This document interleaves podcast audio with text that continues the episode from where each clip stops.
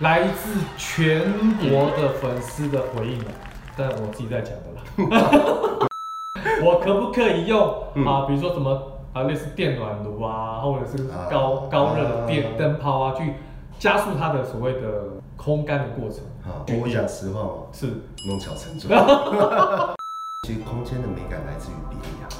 对啊，不要以为大就是漂亮哦， 这件事情是不是一定画上等号？我踢到现在，我终于知道为什么要请设计师了。开始影片之前，别忘了先订阅我们的频道，并开启小铃铛。那我们就准备开始喽！ Hello，大家好，我是点一点室内设计网络媒合平台的 Jordan。那真的是经过上一次我们跟 Mark 总监哈这样的一个对谈，然后分享一些装潢工程的一些细节之后，来自全国的粉丝的回应啊，但我自己在讲的啦。我就想有没有这么夸 张？有点夸张哦，啊，但是说是这样，好多人这个粉丝有回应到说，真的是很棒的一个工具书哈、所以我们今天也接下来要跟他谈，上次我们聊到就是结尾的时候，泥做工程已经结束了，嗯，那接下来泥做工程好像跟贴砖有点关系，是的。那我们之后再请曼总监来来跟我们分享说哈，之后泥做工程结束之后的后续的工序是什么？嗯那请问曼总监是不是贴砖呢？哼，哎，没错。那怎么贴呢？你跟我们分享一下好不好？好，大家好，我是 Marco，我又来 了。就就像 Jordan 讲，我们现在就接下来就从上次的泥做防水完之后，当然就是做贴砖了。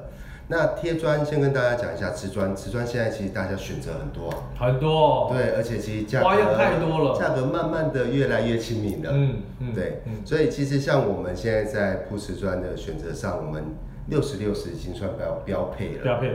对，所以像客厅对对，对不起，什对么叫六十乘六十？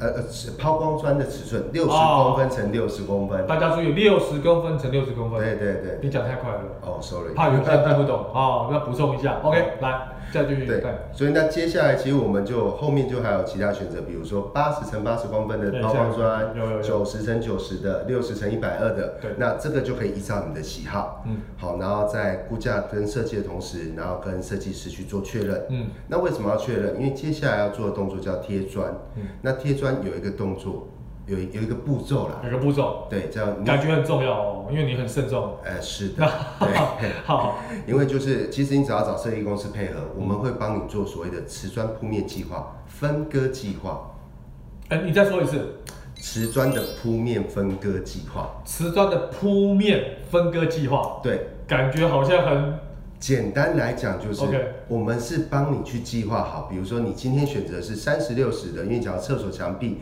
空间没那么大的时候，相对的我们可能就选三十六十的对嘛。对，那可是有些人喜欢诶六十一百二的，不是不行哦。嗯，我就是可能比较少，可是贴起来，你又是找仿斯文的，贴起来也会有大理石的效果。了解。对，只要你喜欢，跟设计师沟通，我们会想尽办法去合理的运用它。哦，所以我可不可以这样解读，就是说，如果客户对于自己的尺寸已经有个想法，你就可以在这个尺寸里面找到客户的需求，是，不管是什么样的材质的瓷砖，对，那满足客户他的视觉上的享受。不，对。嗯，为什么这样很好讲？因为好，你喜欢六十一百二，那可是我可不可以去加工分割？当然可以啊。对呀、所以这个就所谓的瓷砖分割计划。哦，因为毕竟大小 size 有差嘛，对不是每一个都是六十乘一百二嘛，就是说呃你你说的是空间还是中间瓷中砖间中间，对，对没，错。哦，了解了解。我我就是代表一般广大的装潢业主，哦因为哦我也那这样我跟你沟通起来就很轻 松，了解， 你就会知道好，跟所以空这间个有关。分割计划完之后嗯呢，的步骤是什么？分割计划你就是一样又要放样，我们要跟泥作师对傅对现场去放样。没错没嗯错，我对已经懂了，已经对，懂因了。为隔间我们放样基本上就是一定要让它所谓的 q u 就是要有直角。哦，酷感，对 q u 就是说你这个厕所它的就是可能 A 墙跟 B 墙它是不是转角是正九十度有没有直角，这个会影响到贴砖。有没有九十度的吗？有直呃有有结合没有九十度的吗？这个不好说，啊，不好说， 可见就是有哈，可见哎、好像有哎、 我的印象当中好像有哎、简单来讲啦，你们今天假如说旧屋翻修啦，嗯，那可是我翻修，我是局部，我只有厕所重做，对对不对？对，那我只有拆除，拆除完我就直接贴，那就有可能发生你刚才讲的。没错，因为你没有、嗯哦你没有做所谓新的隔间嘛，了解了解了解对，，那师傅是不是只能研究旧的？所以你不能怪师傅没啊，错没错，那没就错是只能照着你这样跑啊。对啊，除非你全是翻修嘛，他才有对办法做一些变更嘛，那你就没有办法就那个隔间。哦，了解了，了解所以你假如这个旧的也不是没救哦，就是你旧的厕所去做，也不是这个也是有有的克服的，就是你必须跟师傅讲说，啊，等一下，等一下，这趴之后讲局部隔间，我们再来讲，哦，不然讲不完 不好了，意思太多专业了。好，OK，好，我们继续好， 被所以 拉回来了被拉回来，对。所以原则上来讲，哈，开始放样， 哎是，啊，放样之后呢，对，就是依照我们的瓷砖分割线方样出来之后就贴。好那为什么要放样？因为我们要以防说，就像刚刚邱德你讲，这道墙不见得刚刚好。比如说我用三十六尺的瓷砖，它不见得刚刚好。我只要横贴的话，刚好一百八三块砖，对，会有大小对对对，的会问题有多少的问 题？对对对对对，那以我们，既然你请到我们，我当然不希望，哎、我做到好来，我旁边多个两公分的细砖，哎呦喂 啊，真的难看这 个的。笑话就搞大了。啊对啊， 对对不啊，对？难看，难看。对啊，那好，这第一个嘛，不要有小砖。嗯，第二个，墙壁的那个瓷砖线，嗯就我们所谓的手旁那个缝，啊，放放，跟地上的，嗯，我们会想尽办法是让你有切齐的，对切不齐对的，？对，这样我们才有帮你做到设计嘛。是啊这样找才有设计师才有意义吧？对啊，才是啊有一致性啊。对对对，对啊，不然东一条西一条对，而且还交错的，那完全没有美感了。对就算你用再好的材质，其实展现出来就是杂乱不堪的，是不是这样子？对，所以就是好，你这几个重点我们稍微归纳一下嘛。嗯你瓷砖的选择，嗯它的尺寸规格，对，那现场的放样，对，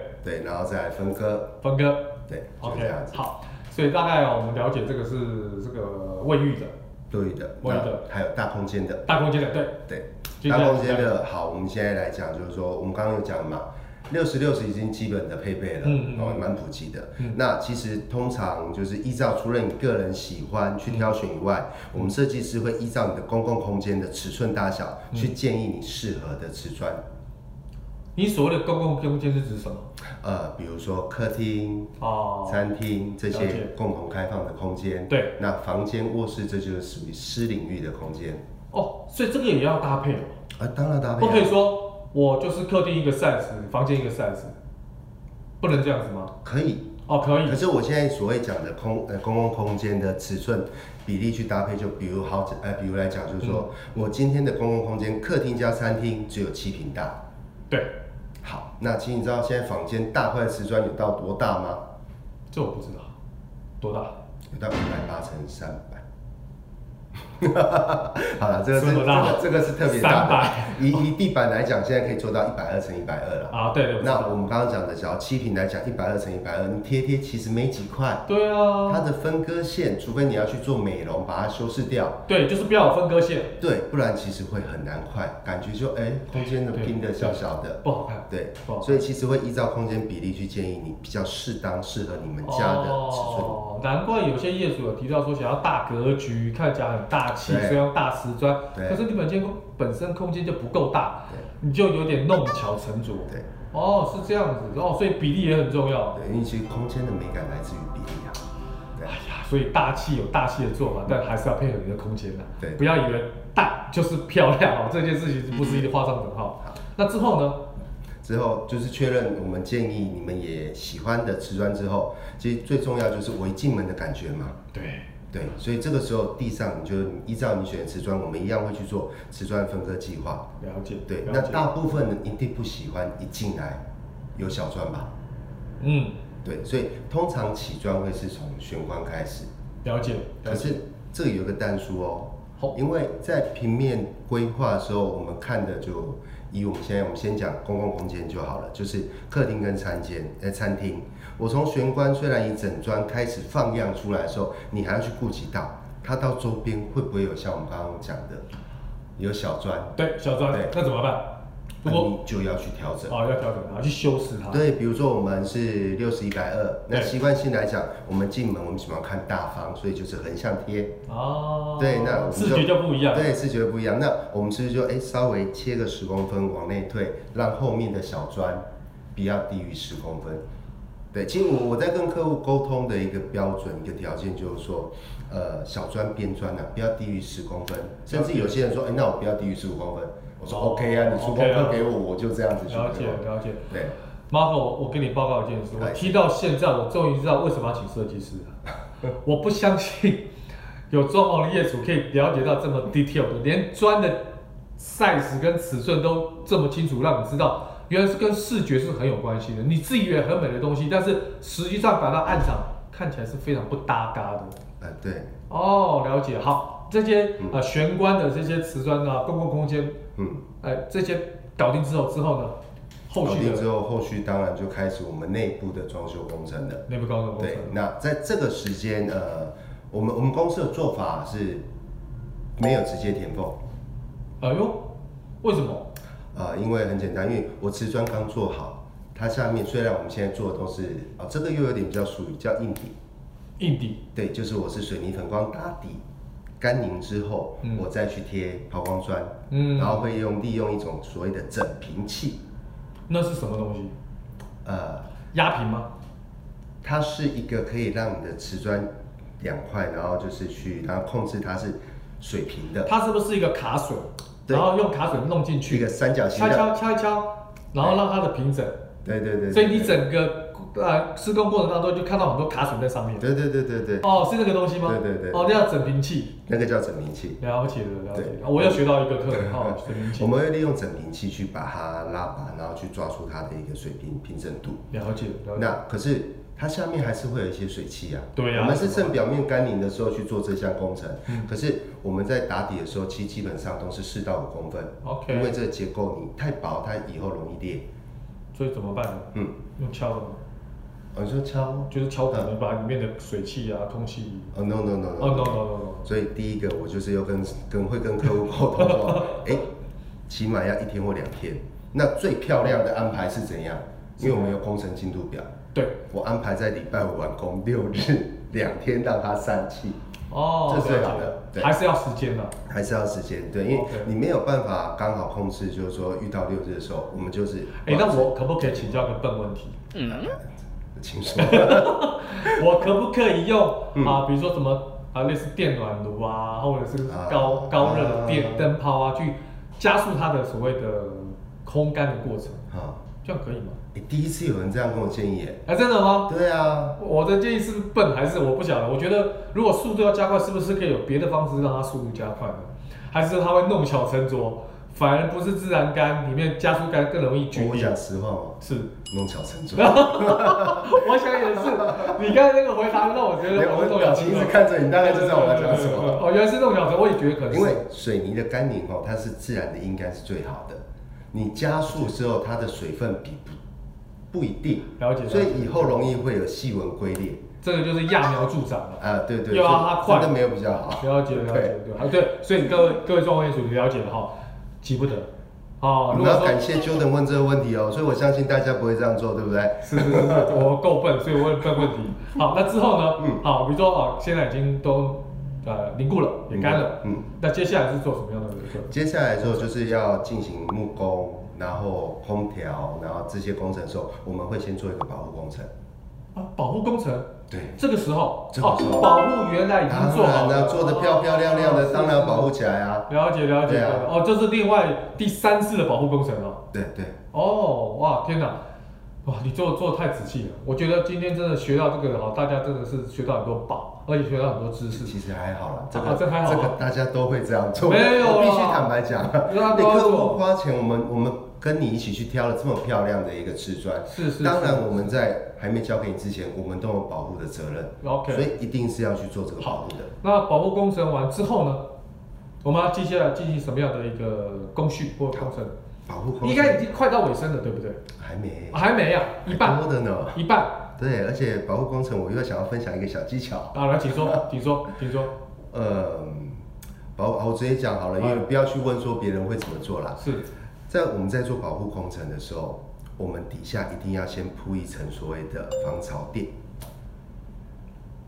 因为怕怕这些湿湿气，怕这些不是啊，水湿分气我就是要让它上来了，我不是怕湿气，哦那是什么我是怕工程过程中的一些污水会下去。哦，污损的一些，就像你讲的粉尘啊，对哦，这些什么其他的微微小的颗粒啊对，这些，然后还哦，有第二个原因跟第二层有关系。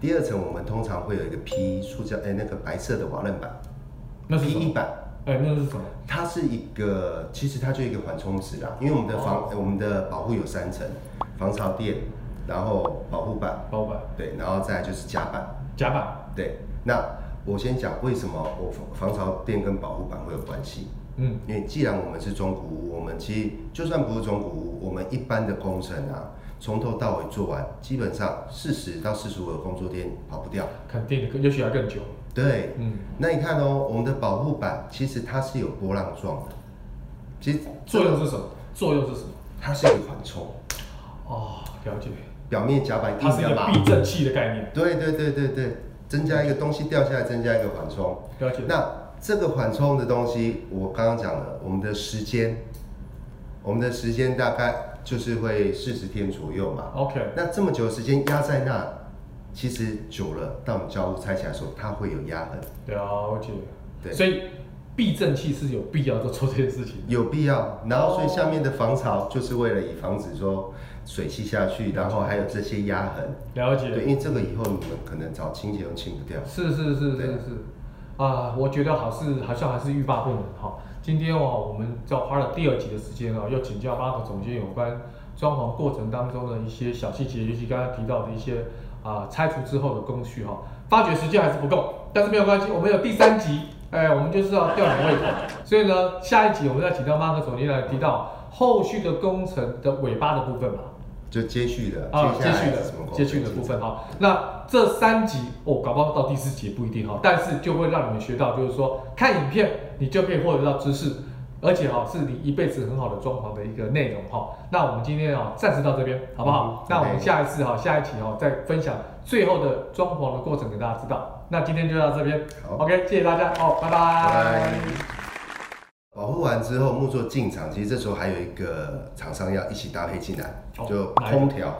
哦，空调为什么？为什么？这个时候就要再看你们选择的是壁挂式，嗯嗯，跟吊顶式。对，有的维修口的位置不对，啊或者是它的维修口不够大。是，天啊，有够难维修的，就是根根本就不能维修。对啊。所以哈、点一点现在哈、也有提出一个很棒的服务，就是装潢履历啊，嗯就是说我所有装潢的过程当中，只要隐蔽性的，这个才是我们更加注重，想要让你们知道跟透明，你们用什么材质，用什么工法的，我们会给你一个装潢履历，但好像是这个房子的 ID 啊，身份证字号哈、很有透明，很安全。嗯